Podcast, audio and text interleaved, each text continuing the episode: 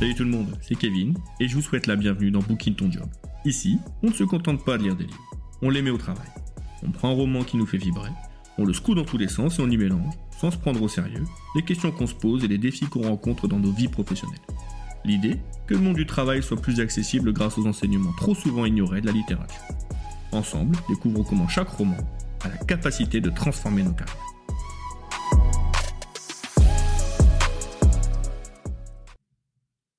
Pour deuxième épisode de Booking Ton Job, nous allons faire un petit jeu ensemble. Alors pas besoin de fermer les yeux, ça ira. Imaginez-vous dans la peau d'une nouvelle recrue qui vient tout juste de décrocher son premier poste.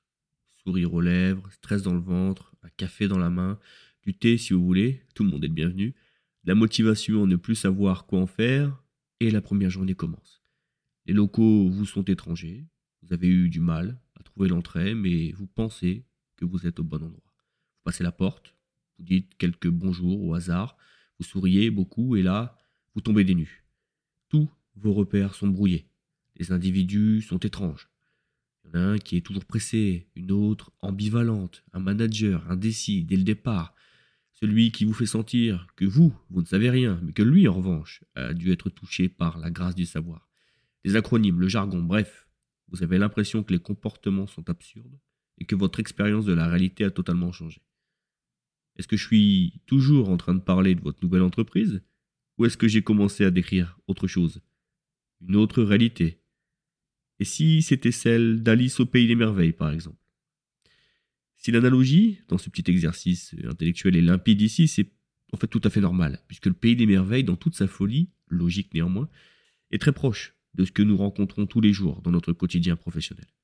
Ce conte, imaginé par Lewis Carroll un jour d'été de 1862, pour distraire les sœurs Lidl, et notamment la petite Alice, a une place particulière dans mon cœur de lecteur. Déjà parce qu'il est passé de la catégorie des livres qui m'ont profondément agacé lorsque je les ai découverts pour la première fois vers une vingtaine d'années, et que j'avais pour le coup pas suffisamment vécu pour bien le comprendre, ni même l'envie de bien y réfléchir en réalité, jusqu'à avoir sa place dans mon panthéon personnel presque 15 ans plus tard.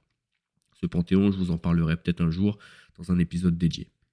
Pour rappel, et si on a encore besoin de faire un point sur l'histoire d'Alice au Pays des Merveilles, Alice, donc, est emportée par sa curiosité.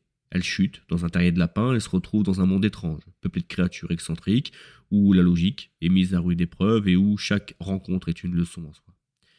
Dans ce petit livre, de moins de 150 pages, se trouvent des trésors de leçons qui sont applicables au quotidien.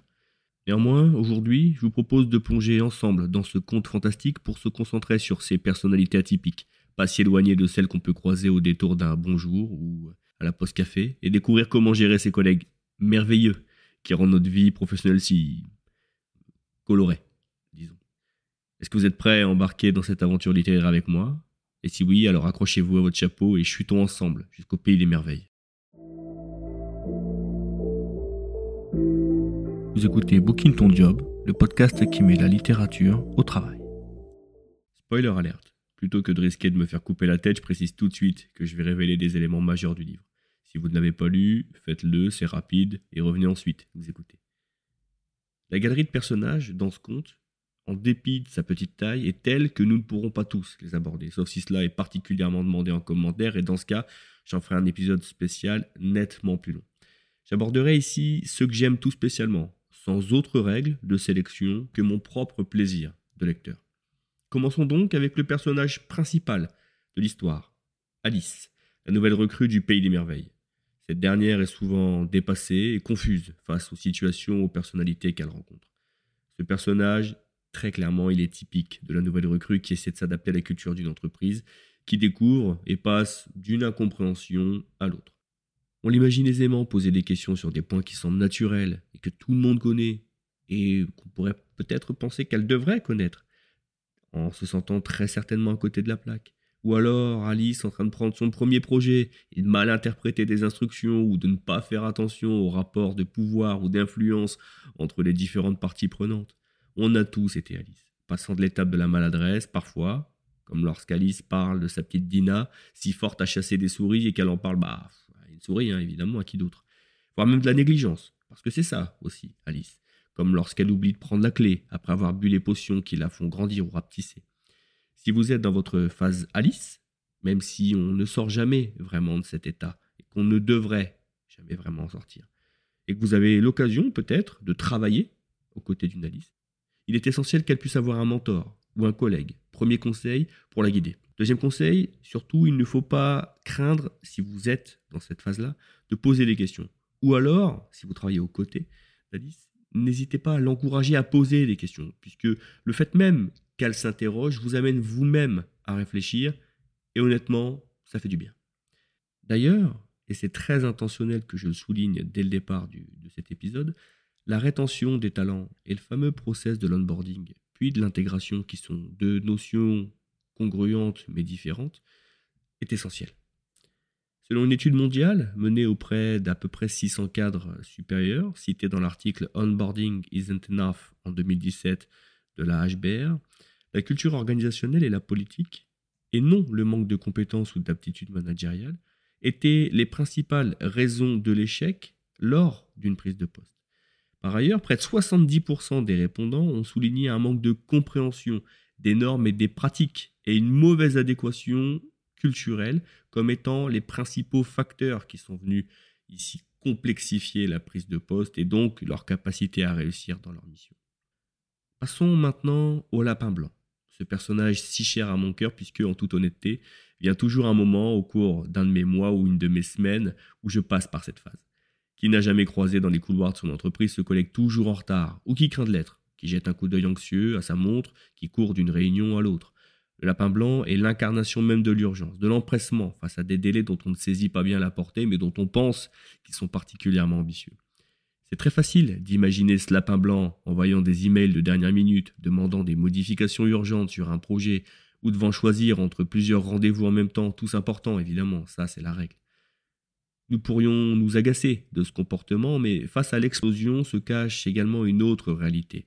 Face à la complexité croissante du milieu professionnel, Angela Minzoni et Léonore Mounoud, autrices de Faisons Simplex de A à Z aux presses universitaires de France, préconisent une approche simplex, justement, inspirée de la nature. Dans un contexte de travail saturé d'urgence, elles insistent sur l'importance de prévoir des réserves de temps pour diverses activités. Et par ailleurs, elles mettent en exergue le besoin d'écouter son corps et ses émotions pour constituer un rempart contre le stress et la surcharge. Par ailleurs, face à des environnements stressants, comme ceux qu'on peut être amené à connaître, l'économiste Hirschman, dans Exit, Voice and Loyalty, dès 1970, suggérait que il n'y avait que deux comportements possibles pour lutter dans un environnement de travail dégradé. Soit on s'exprime, ou dans un dernier recours, on quitte. Alors pour éviter d'en arriver là, le but de ce podcast n'est pas de vous faire quitter votre job, quand bien même on abordera très probablement le sujet de la reconversion à un moment ou à un autre. Si vous travaillez avec un lapin blanc, ou si vous vous reconnaissez dans ce profil, voici quelques conseils pratiques. 1. Priorisation des tâches. Évidemment, apprenez à distinguer l'urgent de l'important. Cela permet de mieux organiser son temps et de ne pas se laisser submerger. La fameuse matrice d'Eisenhower est particulièrement utile qui permet de croiser l'importance de l'urgence. Alors, à mon sens, c'est une matrice qui est plus utile dans sa conception que dans sa mise en pratique de tous les jours, mais quand bien même, ça reste une façon de réfléchir qui est utile quand on a à choisir entre une urgence, une grande grande urgence et une très très très grande urgence. 2. Prenez des pauses. Même si cela semble contre-intuitif, s'accorder des moments de repos permet d'être plus productif par la suite. Et très franchement, à titre personnel, j'ai pâti de ne pas prendre suffisamment de pauses et ensuite de regretter de ne pas être suffisamment lucide pour être aussi efficace que je l'aurais aimé.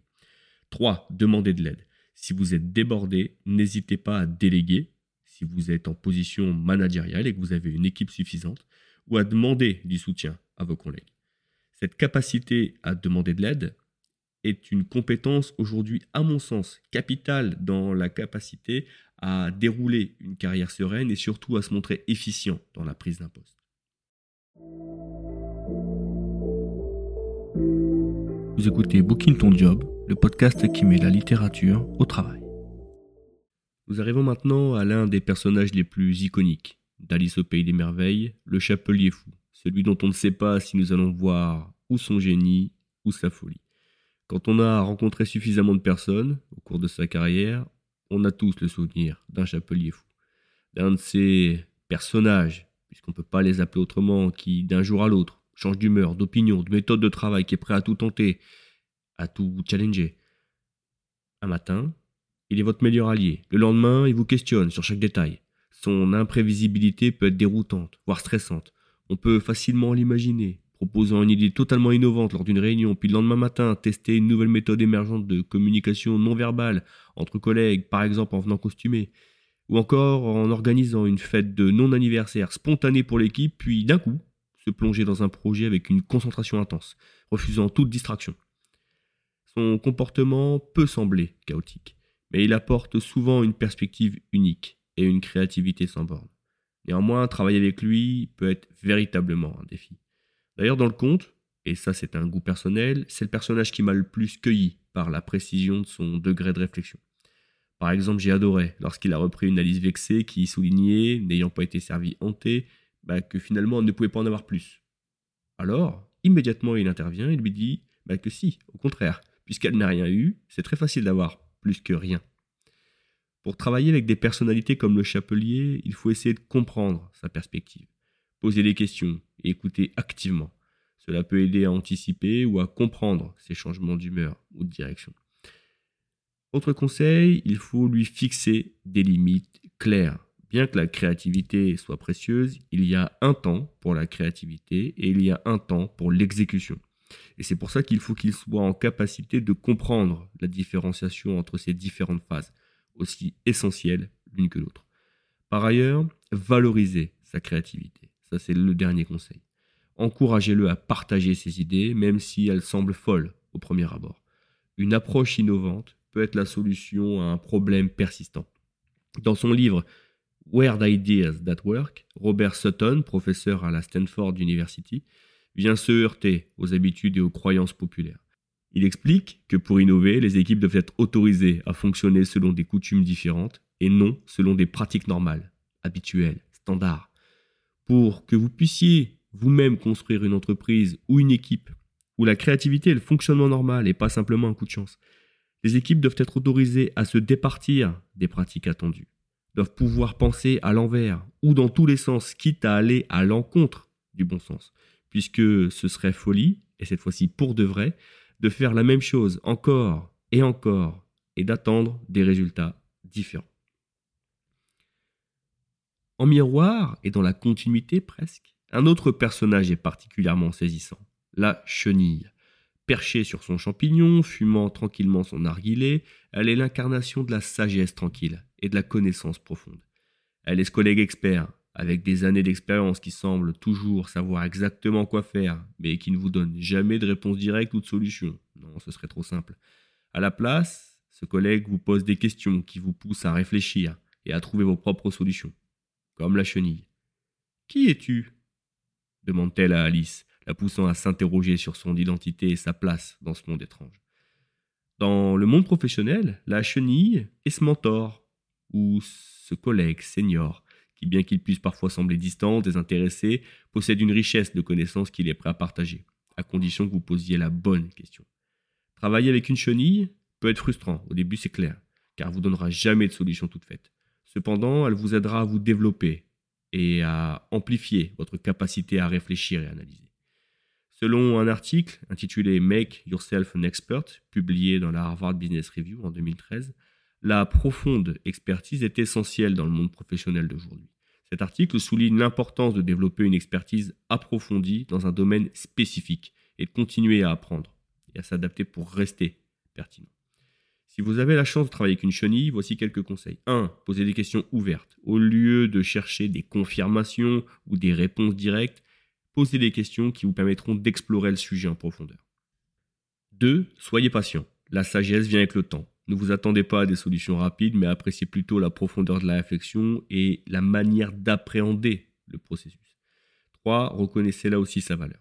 Même si elle peut sembler distante, désintéressée ou se posant en surplomb des sujets, la chenille a beaucoup à offrir. Prenez le temps de reconnaître cette expertise et laissez-lui l'opportunité de jouer ce rôle d'expert, ce qui lui permettra ensuite de devenir une vraie locomotive pour votre équipe.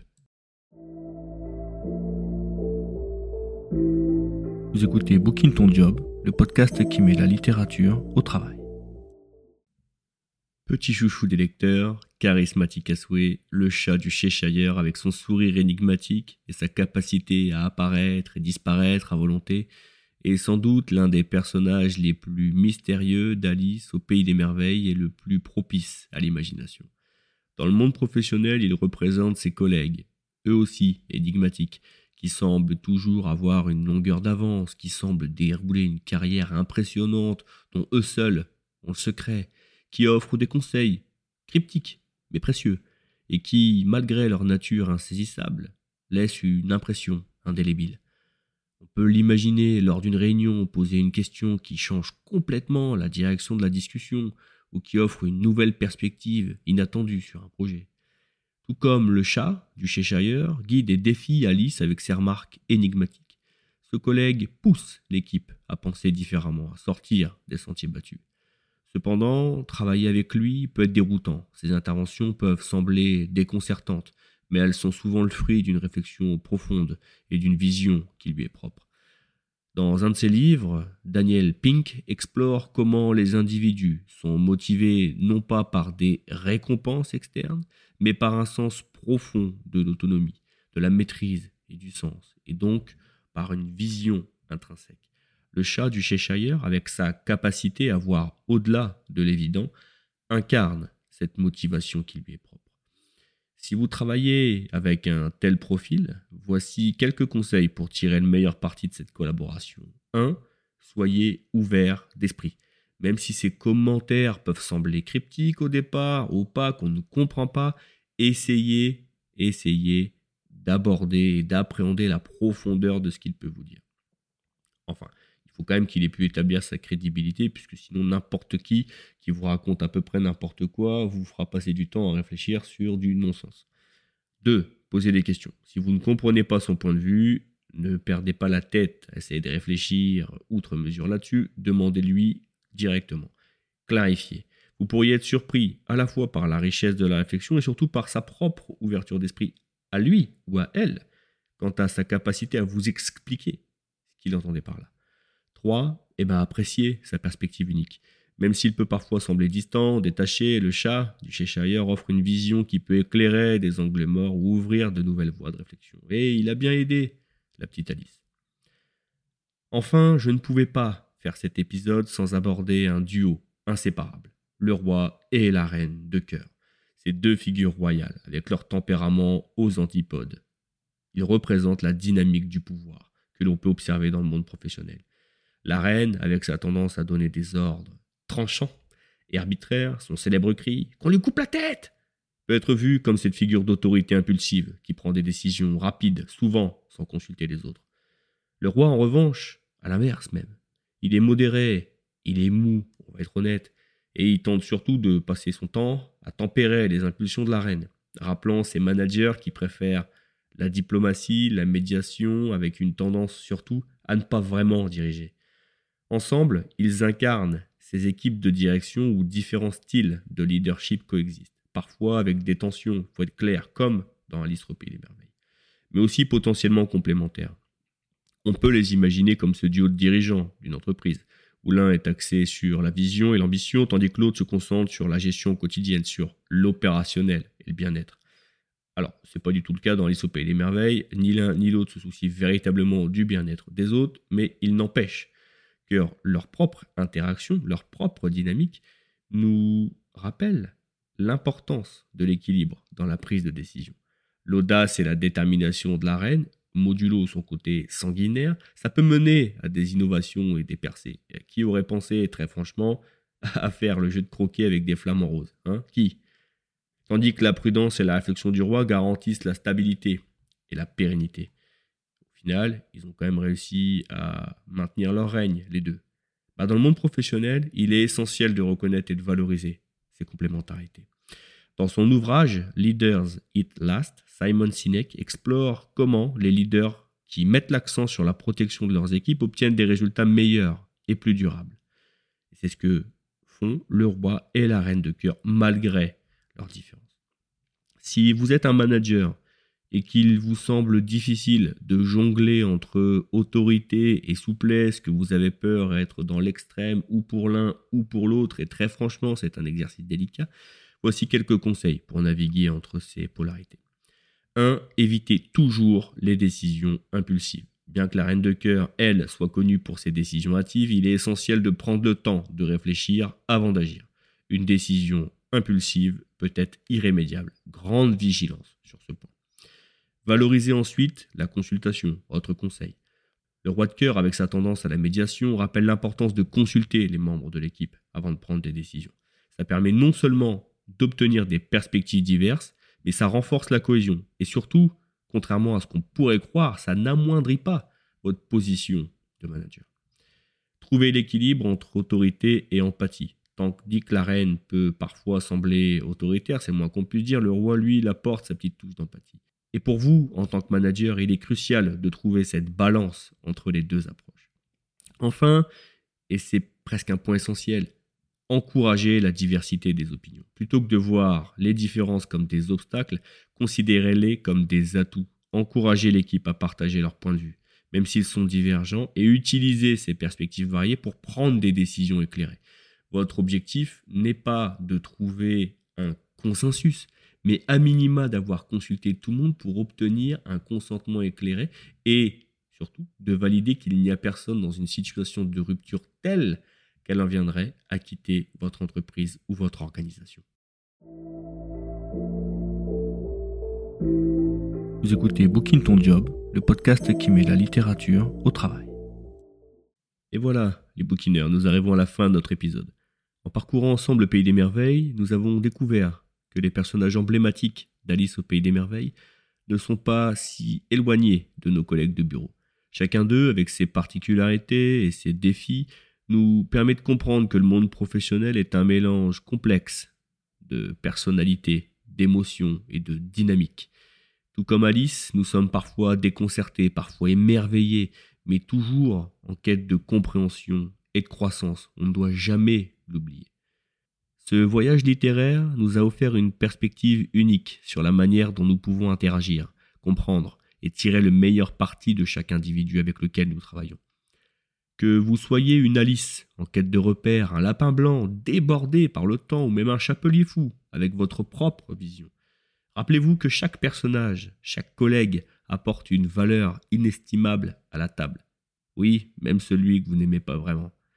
En fin de compte, tout comme le pays des merveilles, le monde professionnel est un lieu d'apprentissage, de découverte et d'évolution qui est capable de faire se côtoyer le génial et l'absurde.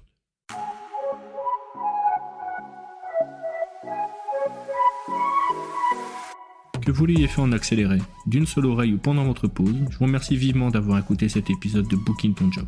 J'espère que le contenu vous a plu et si c'est le cas, n'hésitez pas à vous abonner, à me mettre 5 étoiles ainsi qu'à me laisser un commentaire que je lirai avec plaisir. Vous invite également à partager cet épisode avec vos proches, vos collègues et pourquoi pas jusqu'à votre directeur général. A très vite et en attendant, bouquinez bien